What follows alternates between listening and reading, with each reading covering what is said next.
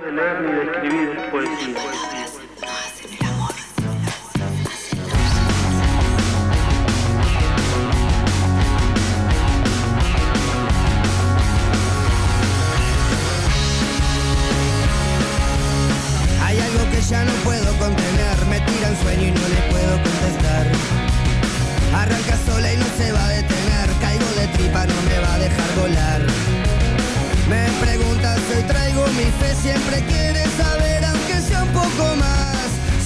Al aire, siete minutos pasan de las 11 de la mañana, ya la tenemos con nosotros. En nuestra mesa de trabajo repuntual a la señora profesora Juliana Chacón, a quien le digo buen día por la mañana después de casi un año y pico. Oh, después de una pandemia. Que no, después de una pandemia. pandemia, Uh, no sí, sé. entre pandemias. eh, Entre que no nos vemos. Mil. Que no nos vemos in the radio.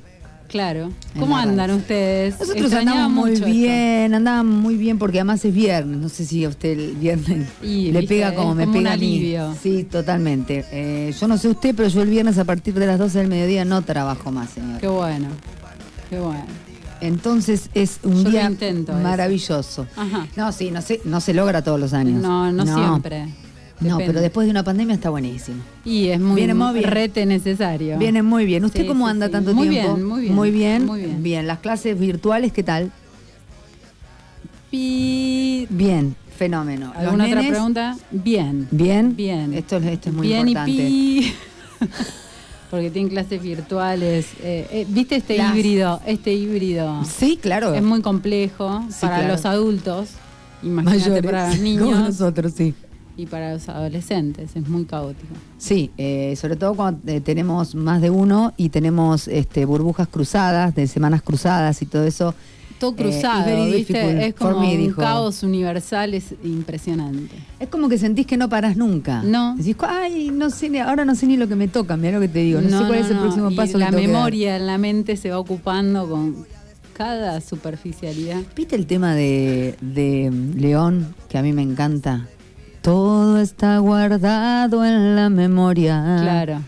Hay momentos en que yo digo, pero ¿en qué parte? Claro, porque además te ¿En olvidas de cosas súper grosas. Claro, ¿en qué parte de la memoria está? Porque no lo Sí, estoy sí, encontrando, sí, es desesperante. Estamos un poquito recargadas, pero no importa, nosotros le vamos a seguir metiendo. ¿Con qué se nos vino? Bien, eh, hoy les traje a Sharon para Olds. reiniciar el año. Sharon Olds, la grosísima Sharon Olds, que nació en el 42 en California y se graduó en la Universidad de Stanford.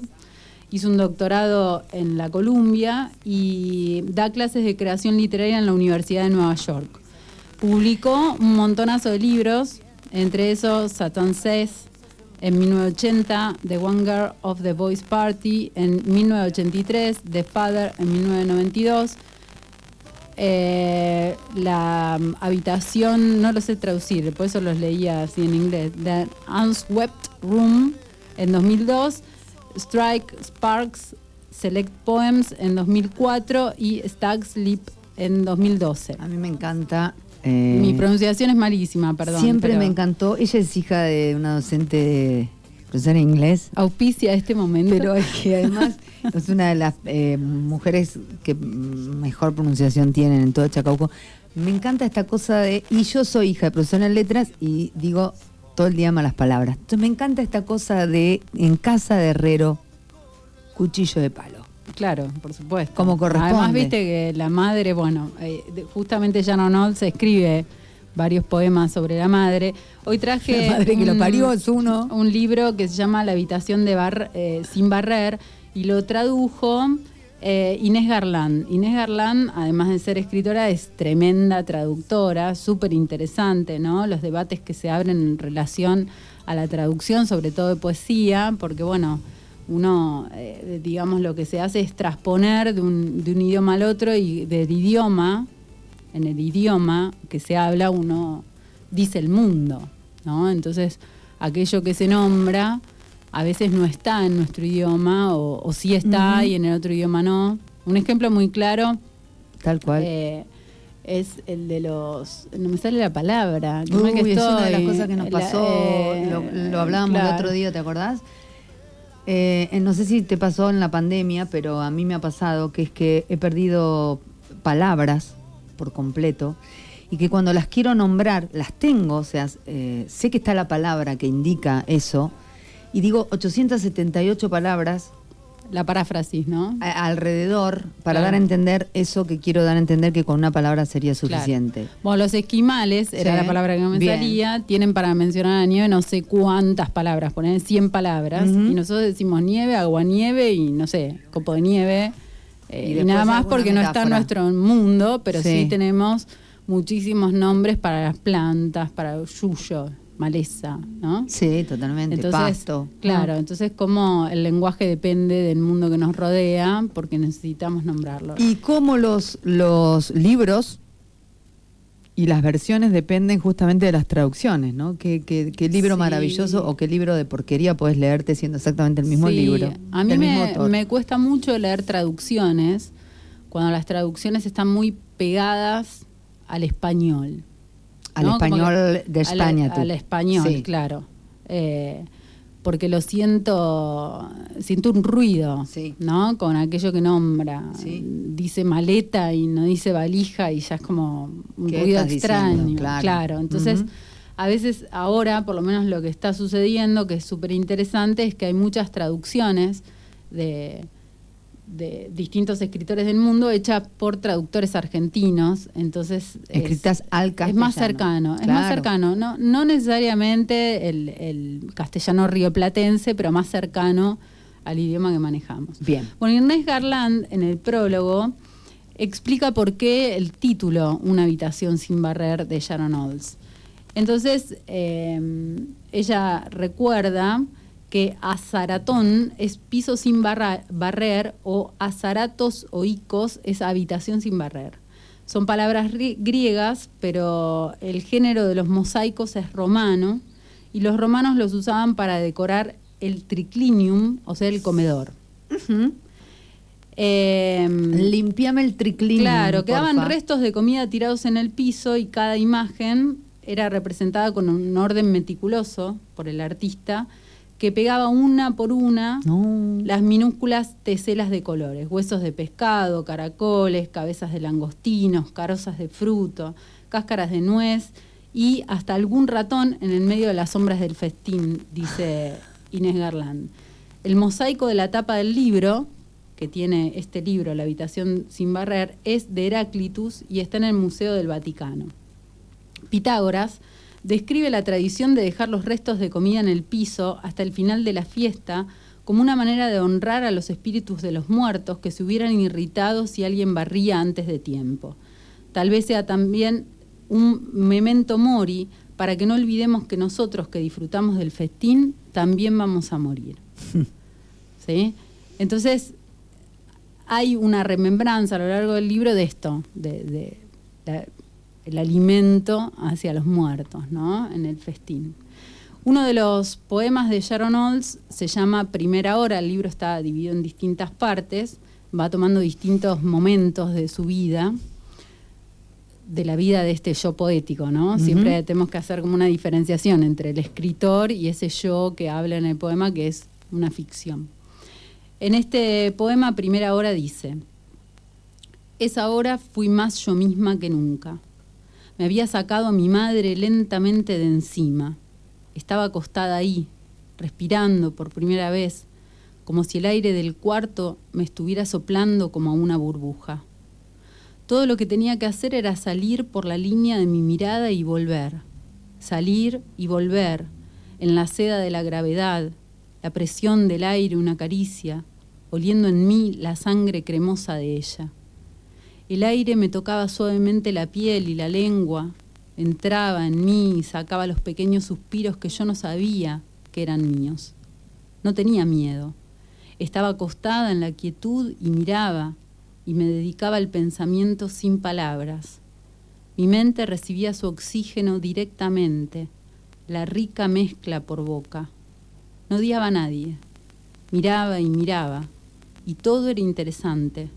Yo era libre, todavía no enamorada, no pertenecía a nadie, no había bebido leche, todavía nadie tenía mi corazón. No era muy humana, no sabía que existía alguien más. Estaba acostada como un dios por una hora. Después vinieron a buscarme y me llevaron con mi madre. Es un poema Uf. hermoso sobre el ¿Cómo nacimiento. arrancamos, Julián? Hermoso poema sobre el nacimiento, ¿no? Terrible.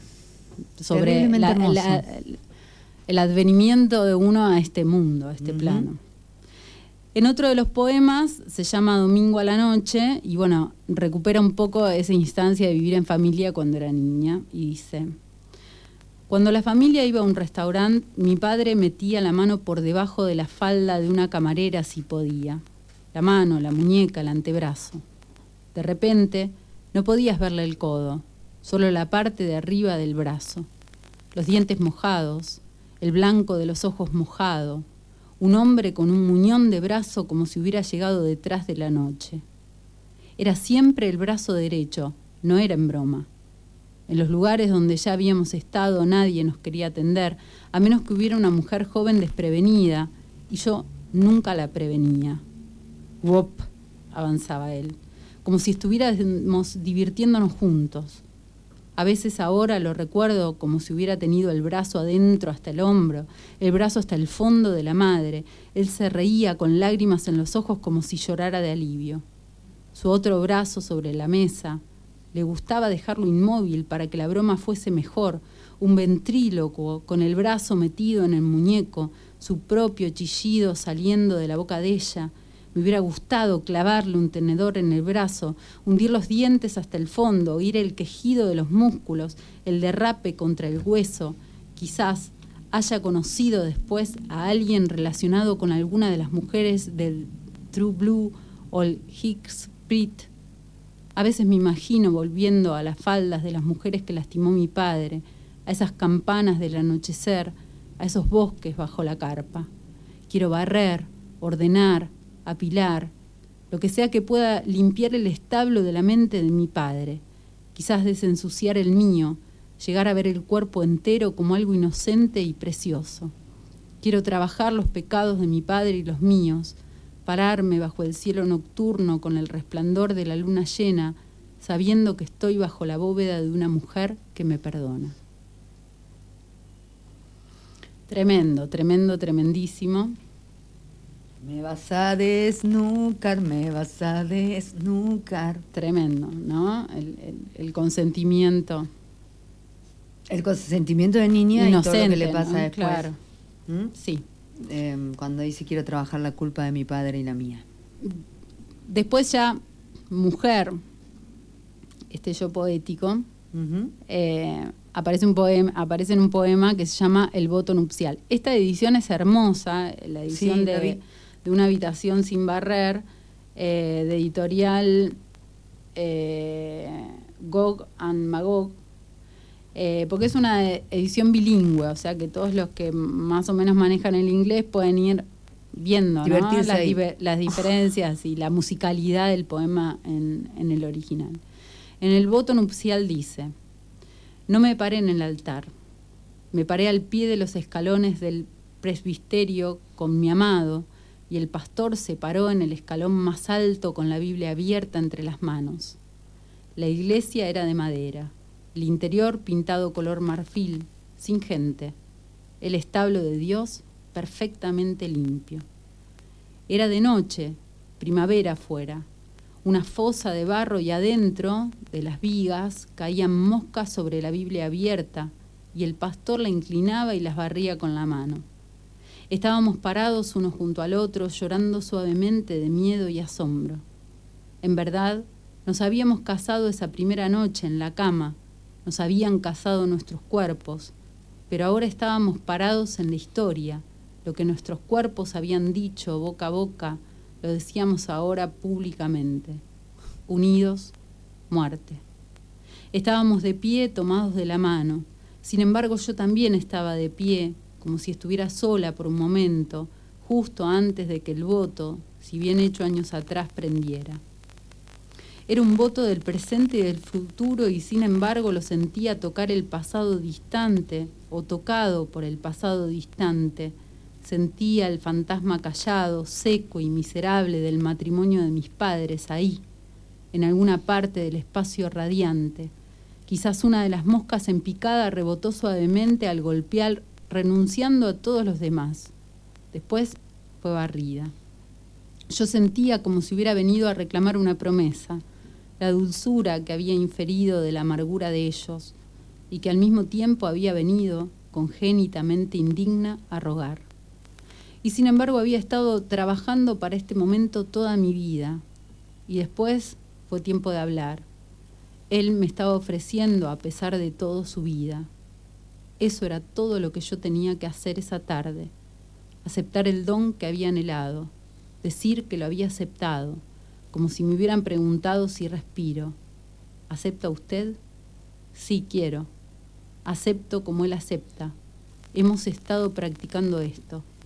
¿Tolera usted este placer? Sí, quiero. Maravilloso. Es maravilloso. Maravillosa. Es maravilloso. Se supera. Bien, ahora un, un poema tremendo, fuertísimo, No, muy conocido, muy conocido de Mm. Sharon Olds, que se llama El feto en la cabina de votación. Me voy preparando. Sí, prepárate. Cuando abrí con la palanca y la cortina se cerró con un golpe y alcé la vista, y estaba, un adhesivo ovalado como un capullo chato tejido por encima de las palancas, como si yo no fuera el único ser viviente ahí adentro.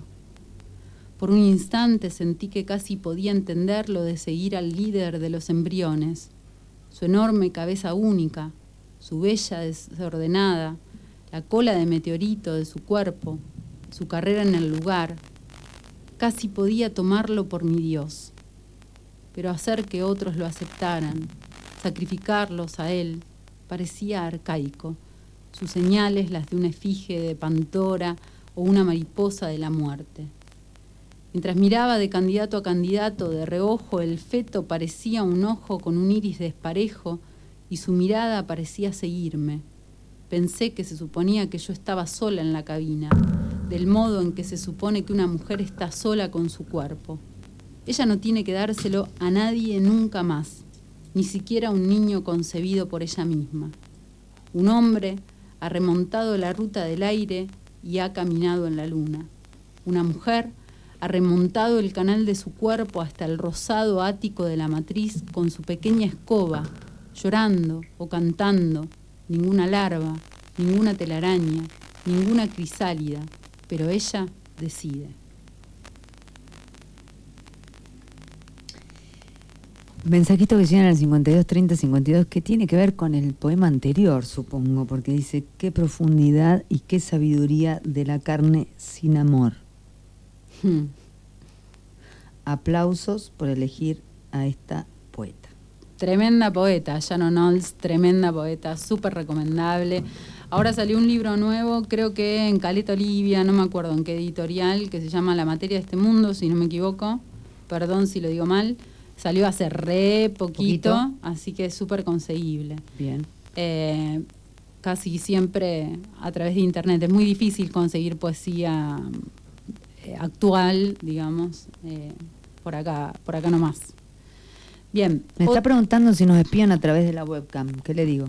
no tengo ni idea, Eh, ¿Le pongo así? no sé. Bueno, le, Si nos mm, espían será otra, otra, le mandamos saludos. otra forma de espiarnos. Hoy nada más. Claro. Bien. nada más. ¿Qué problema Claro. tenemos? Sí. Bien, otro poema de Sharon Olds se llama Las fronteras. Decir que ella entró en mí desde el otro mundo no sería cierto. Nada llega al universo y nada lo abandona. Mi madre, quiero decir mi hija, no entró en mí. Empezó a existir dentro de mí, apareció en mi interior. Y nada de mi madre entró en mí.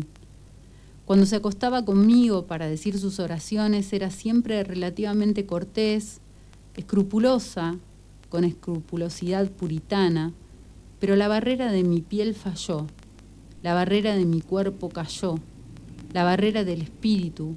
Ella incitó y magnetizó mi piel. Yo quería complacerla fervientemente, decía lo que pensaba que ella quería escuchar para servirla, y de ese modo me volví un poco como ella, con un obstinado miedo por mí misma. Cuando mi hija estuvo dentro de mí sentí que yo tenía un alma dentro, pero nació con ella. Pero cuando lloró una noche, una semana después, un llanto tan puro, me aferré con ferocidad a una promesa, Aseguré, voy a cuidarte, voy a ponerte primera. Nunca jamás voy a tener una hija como me tuvieron a mí. Jamás voy a nadar dentro de ti como mi madre nadó dentro de mí, ni como la sentí nadarme.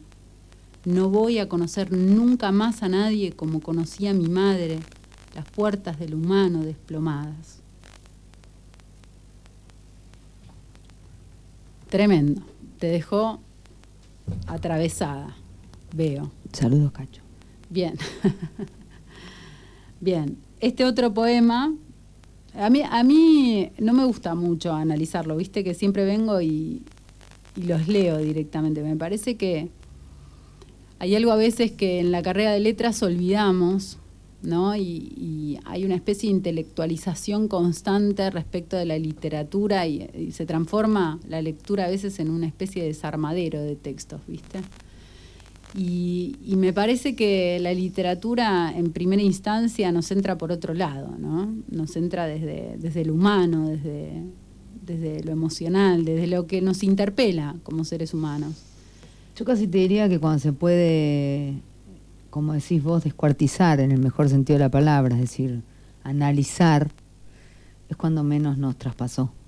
Claro. Cuanto más te traspasa, menos me Como, claro, e, es lo mismo que pasa con la escritura, ¿no? El, constante análisis gramatical, sintáctico, digamos, no hace eso un buen escritor. Lo mismo pasa cuando uno lee, ¿no? Puede leer toda la bibliografía de análisis de un autor, pero eso no significa que la lectura después sea una lectura propia. Entonces, por eso este espacio casi siempre lo uso más para compartir desde el mismo lugar, que para el lugar que, leemos, ¿no? Desde donde leemos.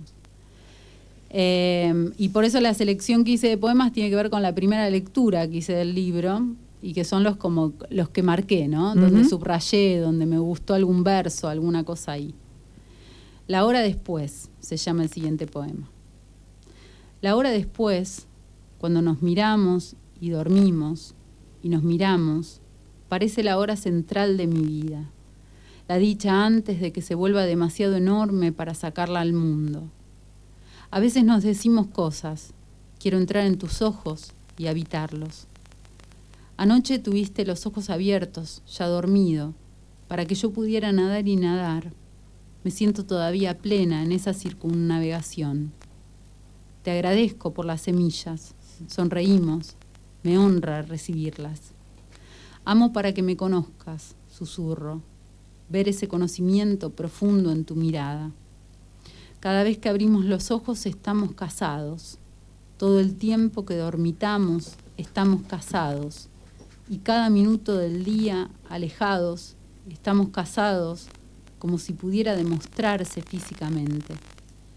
En el primer momento de conocernos yo había dicho repentinamente, arrodillándome entre tus piernas y alzando la mirada un instante, es como el cariño, es muy parecido al cariño extremo. Y sonreíste y te reíste suavemente. ¿Quién sabe cómo es? El juego del amor, el juego previo, el juego de las miradas, el juego de dormir, y el juego fundamental como un trabajo precioso. Es como hacer algo, hacer visible y audible lo que está ahí. Gritamos, cantamos, y después por una hora está ahí en la habitación la canción. Te miro a los ojos como si hubiera estado separada de ti por un tiempo largo, o fuera a estar separada de ti por un tiempo sin fin. Pues lo que me dijiste, no sé. No sé si puedo decir algo. Nada, ¿qué vas a decir? Este poema es hermoso y se llama Habitación de Sueños. Terminar en una vieja habitación del hotel con los propios hijos casi adultos que están durmiendo es una forma del Edén. Sí.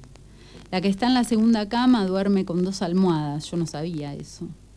El que está en el sofá, debajo de una manta de algodón, tiene aquí y allá, cuando se da vuelta, el peluche que su hermana le acaba de regalar para sus 20 años. Yo deambulo en la penumbra, preparándome para dormir al acecho de mi felicidad. Soy como alguien del pasado con permiso para volver. Estoy con nuestros queridos hijos están soñando a salvo. Tal vez sea especialmente como el Edén, ya que esta es mi costa natal. Huele como los primeros años de mi vida. Niebla, plumeria, eucaliptus. Está rota la alianza asesina de mi familia. Está detenido dentro de mí el mecanismo complejo que transmitió ese movimiento. Cuando apago las luces y me acuesto, siento como si estuviera en el vértice de un triángulo y después con un giro copernicano, siento que el vértice es mi hija y después mi hijo. Yo soy esa figura de fondo, esa figura de origen, la madre. No somos, estrictamente hablando, mortales. Arrojamos seres amados hacia el futuro. Me duermo viviendo brevemente para siempre en el cuarto con nuestro hijo y nuestra hija. Precioso precioso. No sé si seguir leyendo porque te emocionas mucho. Miraste qué hermoso. Este, bueno, eh, muchos poemas, obviamente uno la asocia a Sharon Olds con una figura, ¿no? De la, un trabajo sobre la figura de la mujer, eh, sobre todo en este recorrido que hace desde el nacimiento, digamos. Y este es hermoso y se llama 49 y medio. No escuché ninguno feo. 49 y medio y tiene que ver con la mujer que llega casi a los 50. Uy, qué bueno, que está ahí, que está ahí. ¿Usted tiene? 43. Tienes un pedo. Pero no tenemos tanta diferencia. Tienes un pedo. No tenemos tanta diferencia. Igual ni cargo, ¿eh? Yo como que a veces tengo que pensar cuántos años tengo porque no, no me hago cargo. A mí me pasaba, pero vas llegando ahí al 49 y... Y, es como, pero igual vos decís 49 y un día te levantás y decís, nah. Como que no lo sentís, ¿viste? Como Juli, hay, para mí hay cláusulas de tener 49. Totalmente, pero para mí hay una, hay una señal muy clara que me divierte hasta el día de hoy, mientras me siga divirtiendo la voy a seguir usando que son las Solestar. Cada vez que yo me levanto de la cama en la mañana y me pongo la Solestar, digo, todavía soy joven. Claro, pero Sharon Olds, que es mayor que nosotras, pues nació en el 42, yo la veo, la imagino con All Stars. ¿Sí? ¿No? Claro. Claro. Y hacía tantas. Bien. A Patti Smith. Digo, ahí todavía, todavía soy joven. Cuando ya me vea con, cosas más raras en los pies, yo te cuento. Claro, claro, con, la, con la horma. Y bueno, con la el, cuerpo, el, cuerpo va diciendo hasta calle. Tal cual. Bien, 49 y medio. El primer largo mes, mientras espero y espero, me temo que estoy embarazada. El segundo largo mes aparece un coágulo, corona de rubí, nido de reyesuelo. Bueno, ya está, me oigo decir con asombro desapasionado.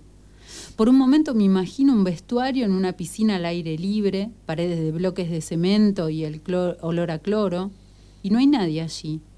No hay nada allí, ni una gorra de baño, ni una horquilla para el pelo. Terminó todo está tan silencioso. Hay un brillo tenue como el brillo tenue de la verdad. Voy a morir. Soy parte de una larga sucesión. No había querido un bebé por años, pero había asumido que podía tener uno en cualquier momento. Ahora estoy a salvo y noto el alivio en la falta. Y estoy anonadada, el vacío concreto del cuarto húmedo. No más óvulos. ¿Cómo puedo ser yo misma sin óvulos? Y sin embargo hay alguien aquí. Todo el tiempo había un espíritu aquí. Oh, estoy trascendiendo la materia y estoy todavía en la materia. Ha pasado tanto tiempo desde que he sido como soy. Cuando estaba en el útero, 30 años de medias vidas enhebraban su rocío en mis paredes internas. Ahora las gasté y sin embargo respiro y retoso como si no estuviera hecha solo para ser una sirvienta. Ahora la cadena de la utilidad se soltó y voy a ser esa criatura escuálida, ávida, levemente barbuda, más allá de dar a luz, lo humano retirándose por el hilo más largo. Levemente barbuda, Mori. ¿Viste qué hermoso? Es un elogio Totalmente. a la menopausia. Mensajitos hermosos, mensajitos que, que aparte es, tan cierto, ¿no? Eh, yo recuerdo una, a una señora muy aseñorada, que estaba cumpliendo 40. Nada. Nada. Y era la tardecita de un sábado de sus 40 y estaba esperando a sus amigas para festejar sus 40. Se maquillaba en el baño, se ponía rímel y lloraba. Y yo le decía, pero ¿por qué lloras? No entendés, ya vas a entender cuando cumplas 40. Son muchas cosas, muchas cosas. Bueno, yo esa depre de los después cumplió 40, no, 40, te- no la tuve, tuvimos otras no. cuestiones. ¿Viste? No, nosotros tuvimos otras las cuestiones. Crisis, las crisis de las edades son cómicas, porque la otra vez escuchaba un tema, un pibe cantaba la, la crisis de los 20, ¿viste? Claro, cuando tenés 40 decís, ¿qué Andá, crisis? ¿Qué crisis tenés a los 20? Mensajito que llega al 52 30 52 dice, buen día tremendo. Fue el de el del hotel y, y- y dormir hijos, y el Edén y los hijos. Muy bueno, saludos. Bien. El cielo por venir se llama este poema, también precioso. Cuando me imaginaba mi muerte, estaba acostada de espaldas y mi espíritu se elevaba hasta mi ombligo y brotaba como una hoja de papel manteca con la forma de una niña. Se giraba de estar boca arriba a estar boca abajo y como la alfombra mágica del genio se echaba a volar bajo, por encima de nuestro planeta, al cielo por venir invulnerable y capaz de ver sin fin ni tiempo ni obstáculos, acostarme en el aire y mirar y mirar, no muy distinto a mi vida, yo sería diáfana con una soledad casi indolora, mirando a la tierra como si mirar la tierra fuera mi versión de tener un alma.